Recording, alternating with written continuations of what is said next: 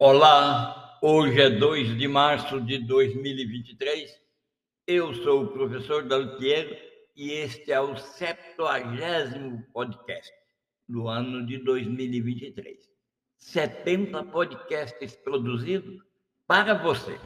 E neste podcast eu vou descrever os princípios fundamentais da responsividade e vou mostrar responsividade na prática, com exemplos claros, bem transparentes. Exemplos claros e transparentes. Você já sabe, entretanto, não custa lembrar. Ser uma pessoa responsiva significa que essa pessoa responde aos sinais sociais e às iniciativas sociais emanadas da sociedade de forma positiva ela não quer um embate, ela quer colocar responsividade, quer colocar rapidez na resposta, quer colocar as prioridades sempre adiante, enfim, isso é uma pessoa responsiva. No âmbito da pessoa responsiva, a questão fundamental é responder rapidamente, de modo adequado à situação em questão penso que é da mesma maneira no modo empresarial, no modo das nações. Aqui eu vou falar sobre as nações. A história de sucesso da China nas últimas três décadas, que a maioria de nós observa como se fosse uma anomalia, na verdade, é a responsividade meta-reguladora e socialista criada para acomodar reformas baseadas no mercado e essas reformas responsivas, meta-reguladas e socialistas, geradas a partir de emanações do sistema econômico chinês, é principalmente para que nós todos possamos dizer responsividade, agilidade nunca foi um privilégio de nações democráticas. O Partido Comunista da China continua no poder ainda que a agitação social sempre aumente um pouco, mas o PCC conta com o consentimento da esmagadora maioria do seu povo. Por que, que faz isso? Porque a maioria das pessoas na China entende e compreende que o governo tem dado respostas responsivas, apesar de meta-reguladoras. Ah, aliás, por falar em reguladoras, as respostas que o governo chinês tem oferecido à sociedade no âmbito da mega e da meta-regulação é aquela que nós estudamos muito, muito, muito profundamente na década de 1910, entre 1910 e 1920.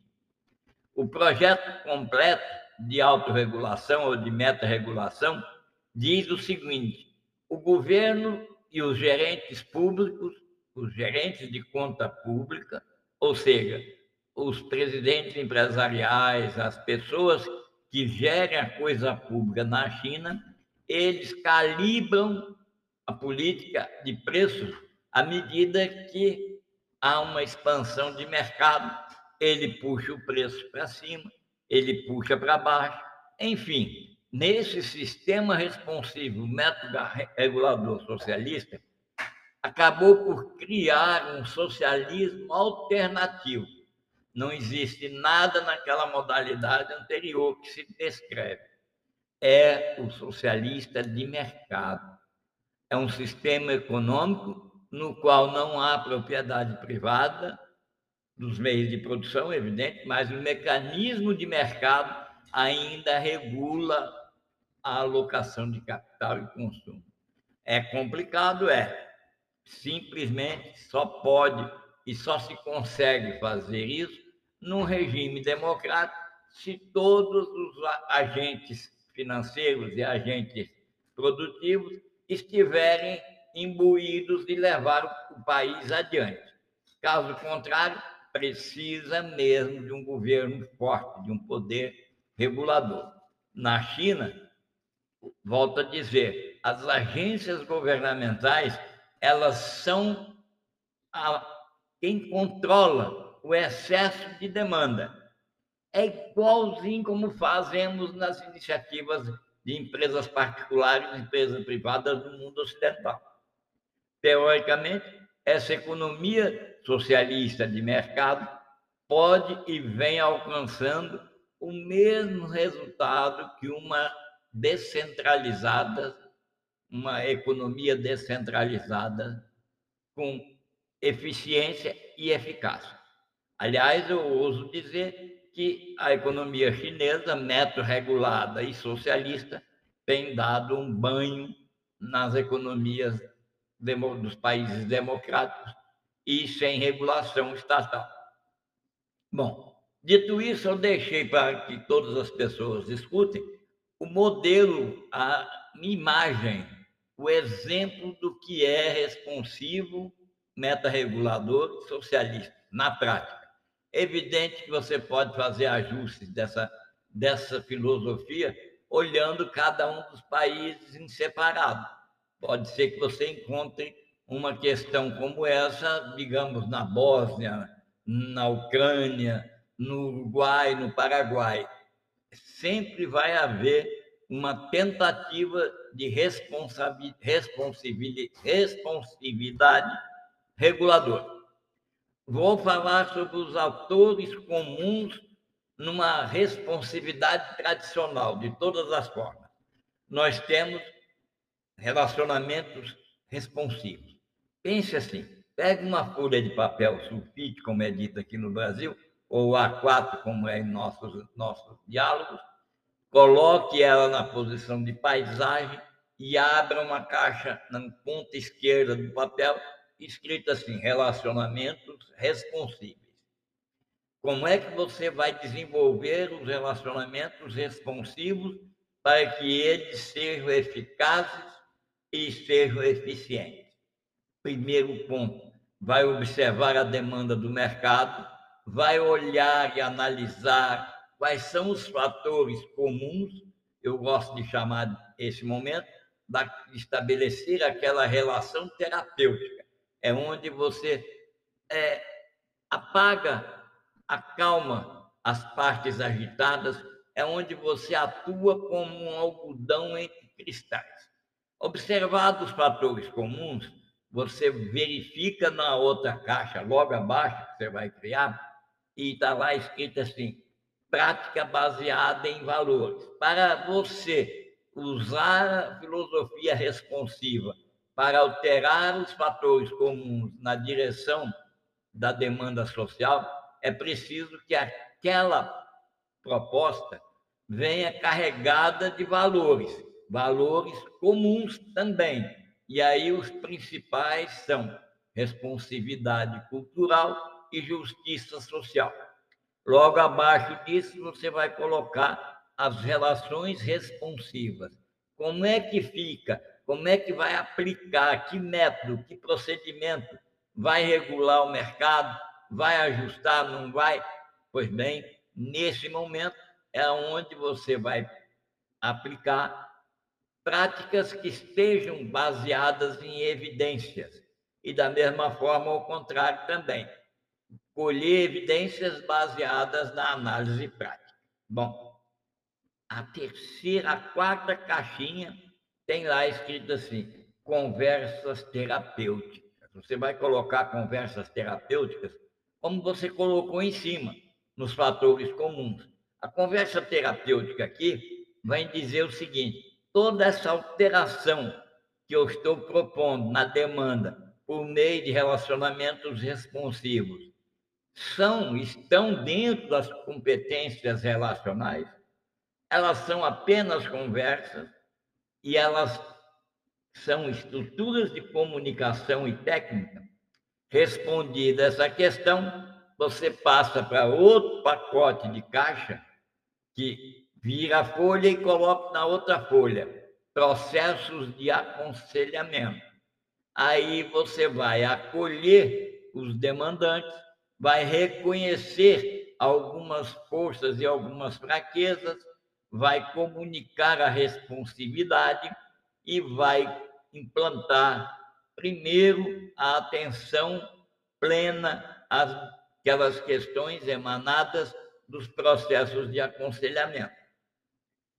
Por último, não menos importante, é a prática reflexiva, que você coloca na sua rede, na sua proposta de relacionamento responsivo, a prática reflexiva para preparar para alterar aquilo, para alterar a própria história e para envolver envolver-se na história das demandas.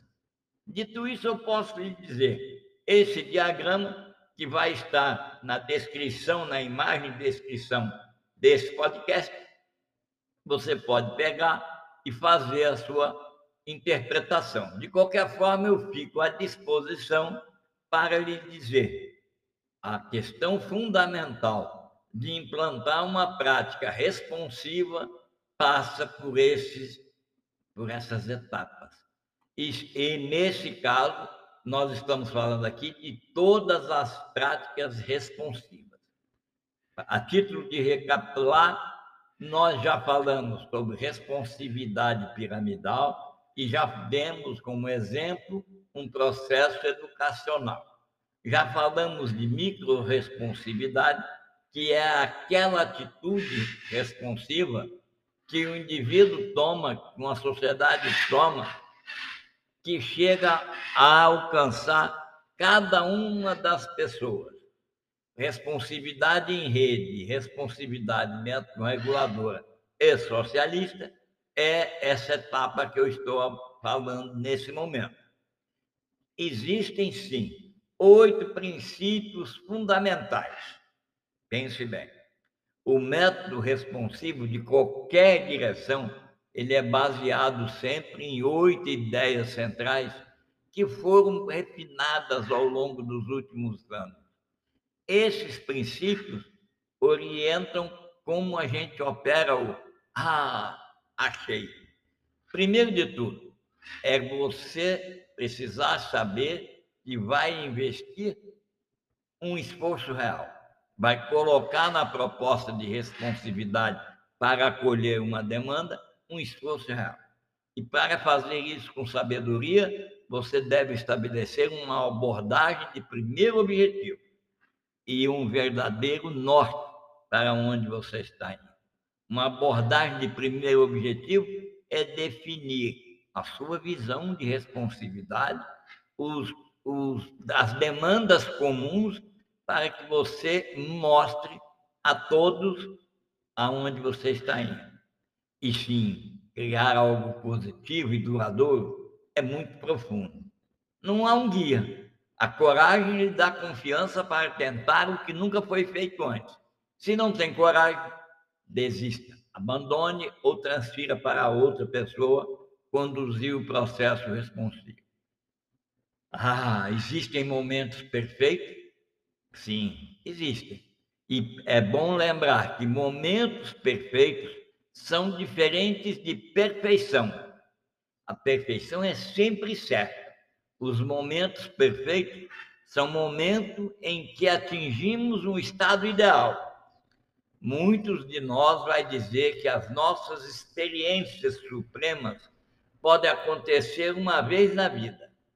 Mas eu volto a dizer para você e insisto, as experiências supremas podem ser alcançadas todos os dias. Para criar grandeza duradoura no seu processo responsivo, tenha coragem de perseguir e realizar, encontrar, criar momentos perfeitos. Bem, eu aqui vou fazer uma observação voltando na história.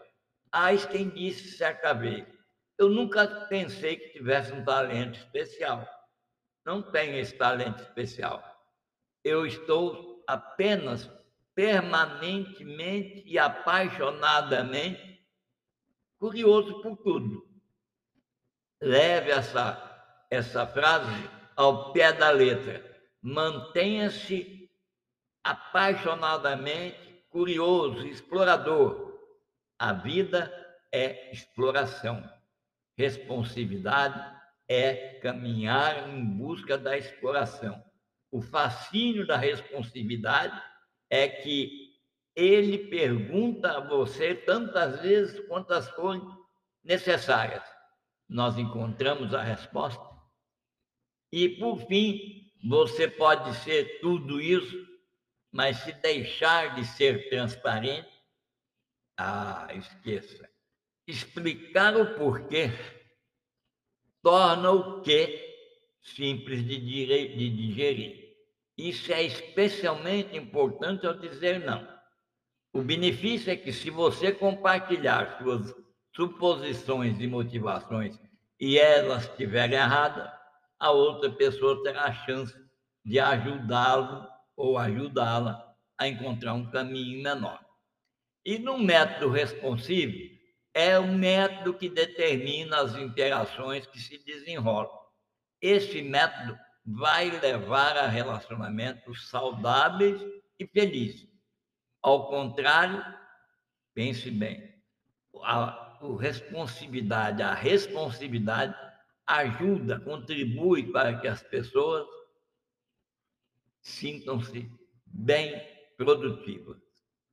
A abordagem de responsividade desobstrui as mentes, dá a cada um dos participantes uma ferramenta para focar simultaneamente no quadro geral e até nos detalhes, que são a diferença entre um negócio promissor e duradouro e aquele que não chega a tanto. Pense aqui comigo, a título de encerrar, digo para você: Deus está nos detalhes. Até o próximo podcast, porque no próximo podcast eu vou falar sobre responsividade empresarial para o despertar ágil. Pense bem comigo, acompanhe essa série e saiba que eu fico muito feliz por produzir esse material que eu sei que é transformador, transforma a vida de muitas e muitas pessoas. Um abraço.